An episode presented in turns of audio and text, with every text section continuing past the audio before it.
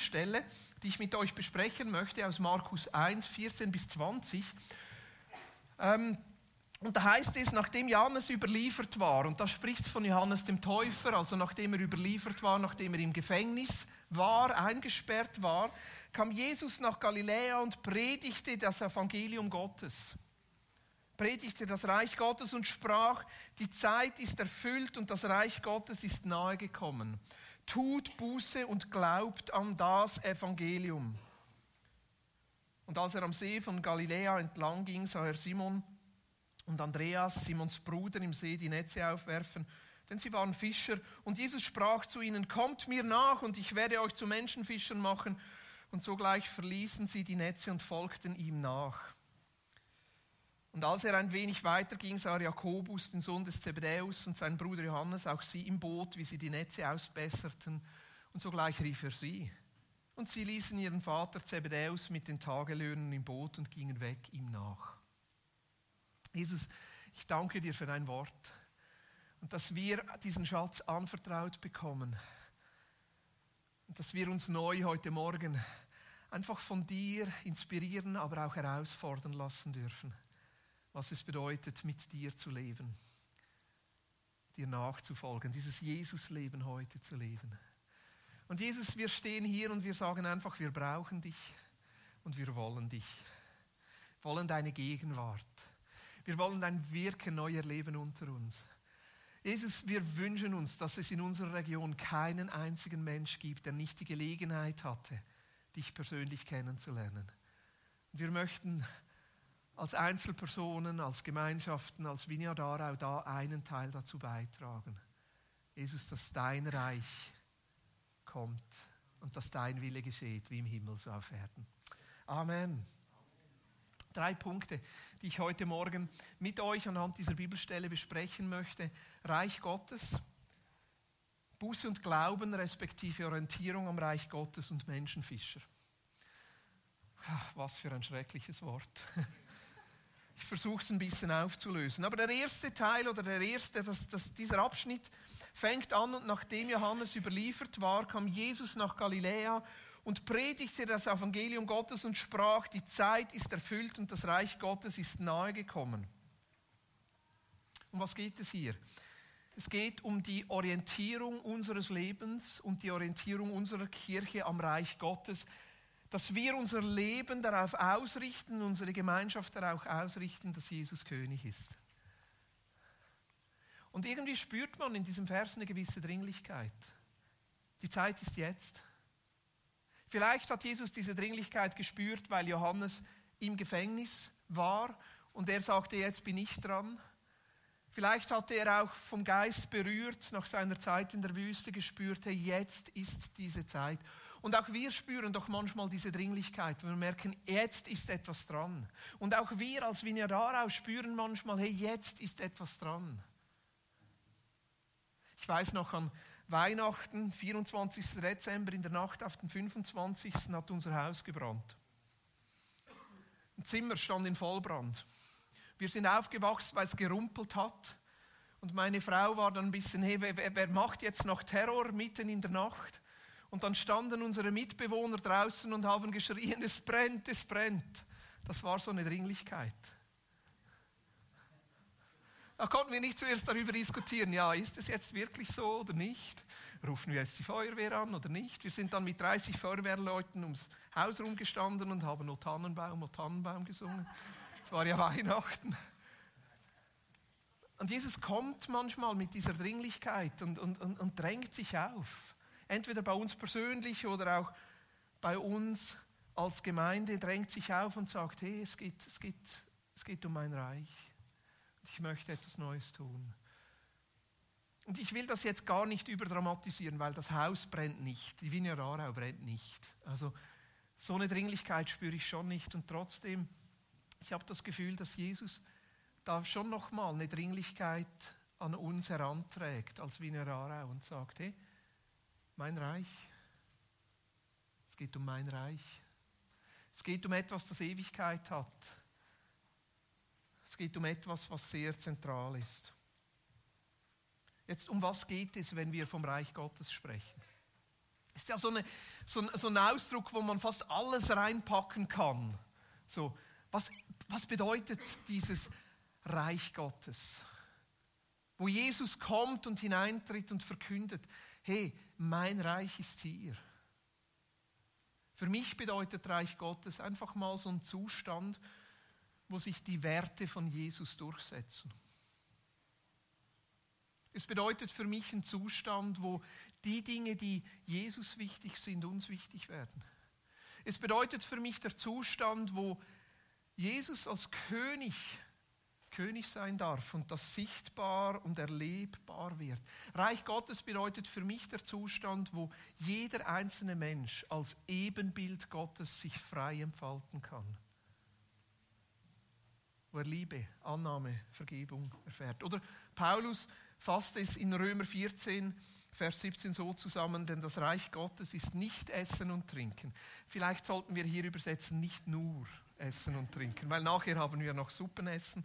Denn das Reich Gottes ist nicht Essen und Trinken, sondern Gerechtigkeit und Frieden und Freude im Heiligen Geist. Lass uns beim Heiligen Geist starten. Reich Gottes kann nur geschehen, wenn Jesus hineinbricht. Reich Gottes lässt sich nicht durch unsere Taten verwirklichen. Reich Gottes ist uns nicht verfügbar. Wir können das nicht herstellen. Wir brauchen immer wieder neu, dass Gott hineinbricht und dass Jesus wirkt unter uns, dass sein Geist wirkt. Das bedeutet aber nicht, dass wir passiv werden, sondern dass wir uns vom Geist Gottes bewegen lassen. Ein Zustand, wo seine Gerechtigkeit sich durchsetzt. In unserer Beziehung persönlich, aber auch in unserer Gesellschaft, wo sich Friede durchsetzt und er als Friedefürst sichtbar wird, wo sich Freude durchsetzt. Und jetzt hat dieses Reich oder diese Verkündigung des Reiches, diese Ankündigung, dass Jesus hineintritt und sagt, hey, mein Reich ist jetzt hier. Das hat so wie zwei Seiten. Die eine Seite ist eine Verheißung und die andere Seite ist ein Anspruch. Die Verheißung ist, dass Jesus am Ende gewinnt. Die Verheißung ist, dass wir irgendwann, wenn er zurückkommt, in einem Zustand leben dürfen, wo sich Gerechtigkeit, Friede und Freude durchgesetzt haben. Wo Russen und Ukrainer versöhnt sind. Wo Menschen mit Migrationshintergrund in der Schweiz leben können. Ja, wahrscheinlich wird es dann die Schweiz nicht mehr geben. Und die gleichen Rechte haben wie Schweizer wo Menschen, die jetzt Ungerechtigkeit erfahren, das wieder aufgehoben ist und Gerechtigkeit erfahren. Wo Menschen, die jetzt herausgefordert sind gesundheitlich, in ihrem Leben Frieden erleben dürfen, in Einklang leben können mit ihrem Körper. Das ist diese Verheißung. Jesus wird gewinnen. Ja. Und das brauchen wir doch in dieser Zeit. Also ich brauche das. Ja ich muss, ich muss auch ehrlich sein, ich, ich, ich arbeite daran, meinen News-Konsum zu reduzieren. Weil ich merke, wie, wie wütend es mich macht, immer wieder. Und auch wie es auf meine Stimmung drückt. Weil es mich wegbringt von dieser Perspektive zu sehen, Jesus ist König und das ist die Verheißung, am Ende wird er gewinnen. Aber die Frage ist auch dieser Anspruch, den er als König hat, was kann ich dazu beitragen? Wo möchte er meinen kleinen Beitrag dazu verwenden, dass Gerechtigkeit, Friede und Freude in meinem Leben kommt und durch mein Leben andere Menschen berührt? Das ist Reich Gottes Verheißung und Anspruch. Und dann geht es weiter und es wird wirklich herausfordernd, weil Jesus kommt und sagt, tut Buße und glaubt an das Evangelium tut Buße und glaubt an das Evangelium. Um was geht es hier? Ich glaube, es geht um die Herausforderung, unser Leben an der Bibel als Wort Gottes zu orientieren. Tut Buße und glaubt. Richtet euer Leben neu aus. Aber nach was sollen wir unser Leben ausrichten? Nach welchen Maßstäben? Wer kann uns diesen Kompass geben, wo unser Leben hingeben soll? Wer kann uns die Werte geben, was es bedeutet, heute Jesus gemäß zu leben?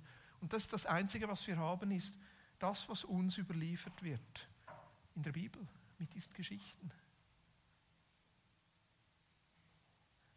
Deshalb Buße tun und zu glauben, das geht gar nicht, ohne dass wir die Bibel als Wort Gottes immer wieder empfangen. Tut Buße und glaubt. Wer darf mir denn sagen, wie der richtige Weg aussieht? Also Buße bedeutet immer, sich abzudrehen von etwas und neu auszurichten auf etwas Neues.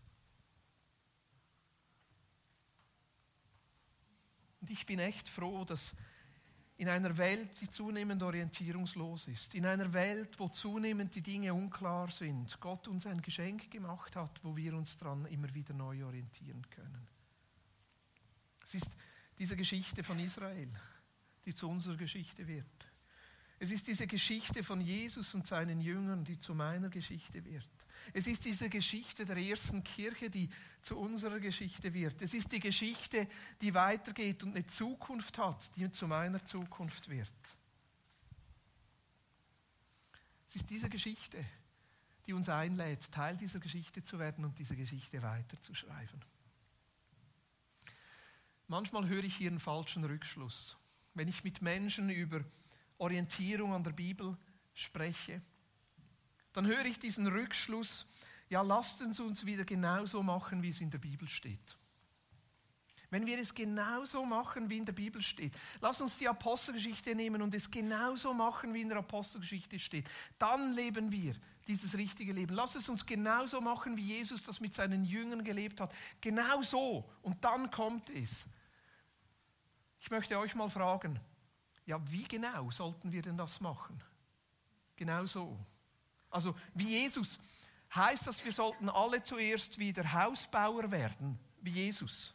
War ja ein Zimmermann. Also bedeutet es das dann? Also sorry für alle, die jetzt eine KV-Lehre gemacht haben. Zweite Lehre steht an. Sorry für alle, die nur studiert haben, geht gar nicht, Handwerk. Oder sollen wir es so machen wie die Jünger? Dann müssten wir zuerst Fischer werden. Ich finde das so langweilig.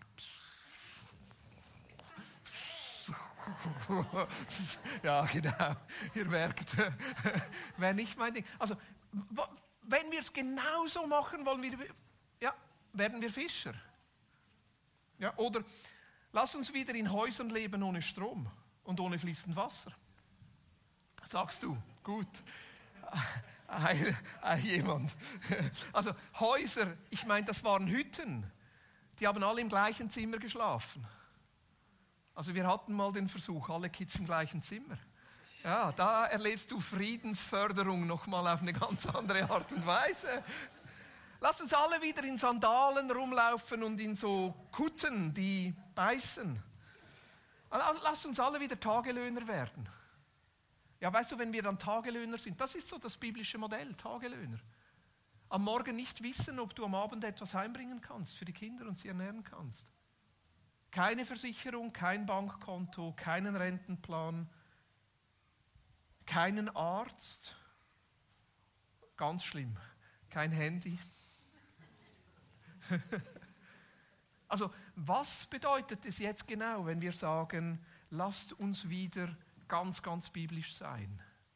Und ihr spürt, ich nehme da schon ein bisschen ein Motiv auf und trotzdem Hey, uns sind da Texte und Geschichten überliefert, die nicht in unserer Zeit stattfinden, aber die wir trotzdem ernst nehmen wollen. Aber es bedeutet, dass wir uns so gemeinsam miteinander herausfordern lassen, aber auch uns so austauschen, dass wir überlegen, hey, wie leben wir das heute?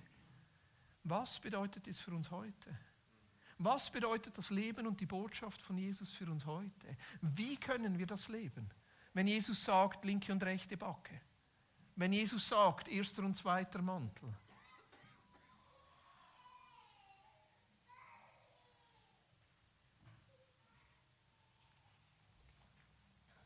Biblische Gemeinschaft. Tut Buße und glaubt an das Evangelium bedeutet, dass wir uns miteinander immer wieder neu auf diese Herausforderung, aber auch auf diesen Zuspruch einlassen und sagen, hey, wie leben wir das heute? Woran, woran könnte man erkennen, ob wir das machen? An welchen Merkmalen könnten wir uns selber messen, ob wir eine biblische Gemeinschaft sind?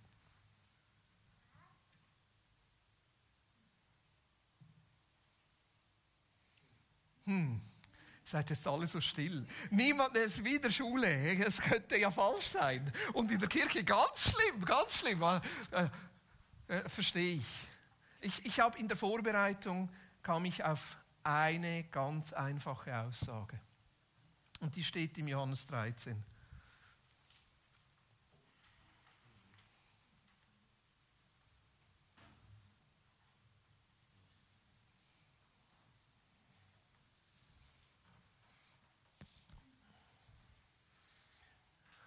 Ich weiß nicht, ob es die einzige richtige Aussage auf diese Frage ist. Aber ganz sicher ist sie biblisch, weil Jesus hat es gesagt. Aber ich habe gemerkt in der Vorbereitung auf diesen Teil, an was, an was messe ich mich, ob ich wirklich diese biblischen Texte ernst nehme. An was messe ich mich, ob ich mich mit dem Leben und der Botschaft von Jesus so auseinandersetze, dass das mein Leben prägt. Ich glaube, es ist doch schon irgendwie die Liebesfähigkeit. Und Liebe bedeutet, dass das Gegenüber sein darf. Im ganzen Aspekt des Wortes sein darf. Sein darf auch anders sein darf. Auch in einer anderen Meinung sein darf.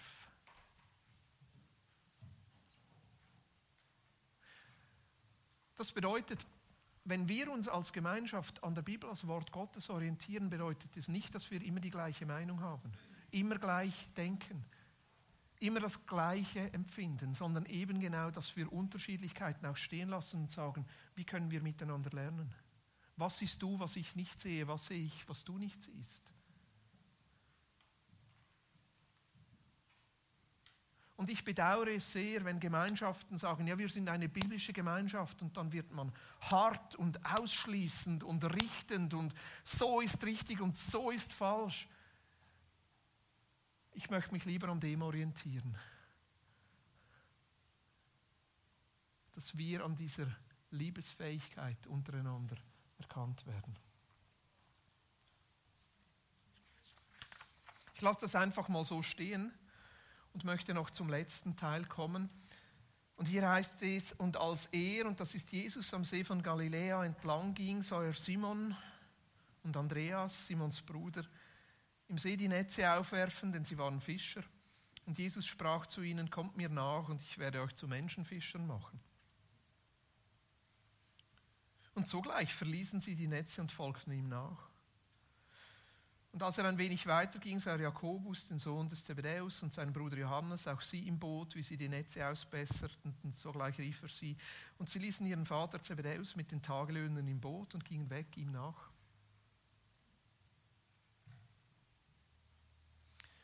Für mich ist das der dritte Punkt. Wir haben schon gesehen, mit Jesus heute unterwegs zu sein, bedeutet, dass wir unser Leben am Reich Gottes orientieren. Jesus ist König, dass wir unser Leben an der Bibel als Wort Gottes orientieren. Und das wäre für mich das dritte, dass wir unser Leben und unsere Gemeinschaft orientieren an Gottes Mission.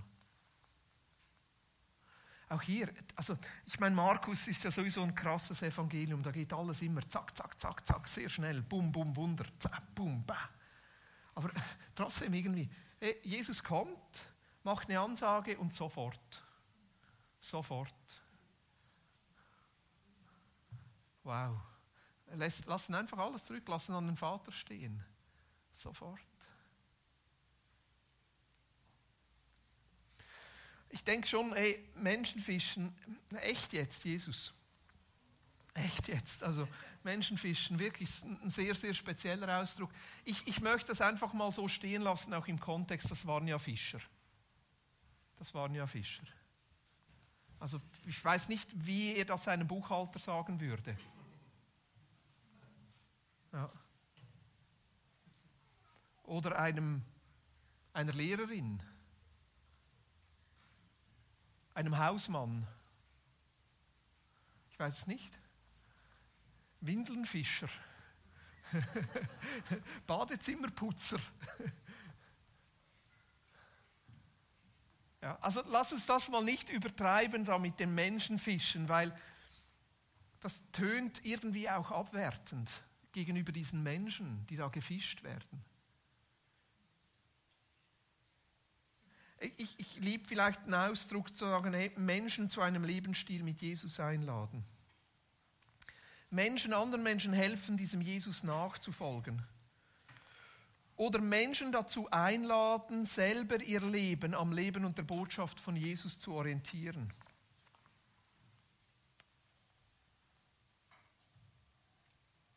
Also Gottes Mission hat schon immer mit anderen Menschen zu tun. Anderen Menschen, die noch nicht Teil dieses Reiches sind. Aber ich glaube auch, es hat damit zu tun, dass wir uns auch gesellschaftlich betätigen.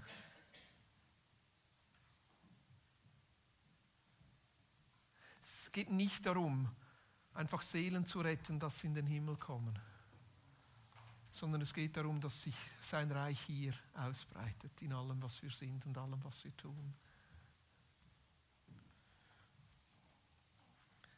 Gottes Mission sind für mich im Moment, wie es praktisch wird, zwei Punkte und die werden wir in den nächsten Monaten vertiefen miteinander, weil wir das Gefühl haben, dass das etwas ist, was Jesus neu bei uns jetzt, das Vinja Darau anspricht. Das eine ist, ich glaube, jeder von uns hat Herzensmenschen.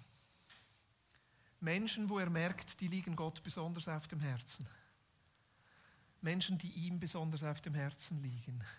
Menschen auch, wo man merkt, dass eine Herz-zu-Herz-Verbindung da ist, aber die noch nicht die Gelegenheit hatten, diesen Jesus persönlich kennenzulernen. Lasst uns miteinander immer wieder neu herausfinden, wo diese Herzensmenschen sind und wo Jesus schon dran, sind, dran ist. Und dann glaube ich, geht es darum, so einen WWW-Lebensstil einzuüben. Das hat jetzt nicht mit dem Internet zu tun, sondern das habe ich von René aus der Vineyard Olten geklaut, weil ich finde, es ist eine gute Zusammenfassung. Wort, Werke, Wunder. Und die sind jetzt keine Priorität in der Reihenfolge. Ist auch auf Werke, Wort, Wunder sein oder Wunder, Werke, Wort oder wie auch immer. Aber die Art und Weise, wie wir Menschen einladen können oder auch ihnen diesen Jesus präsentieren können, ist, wenn wir die Werke von Jesus tun.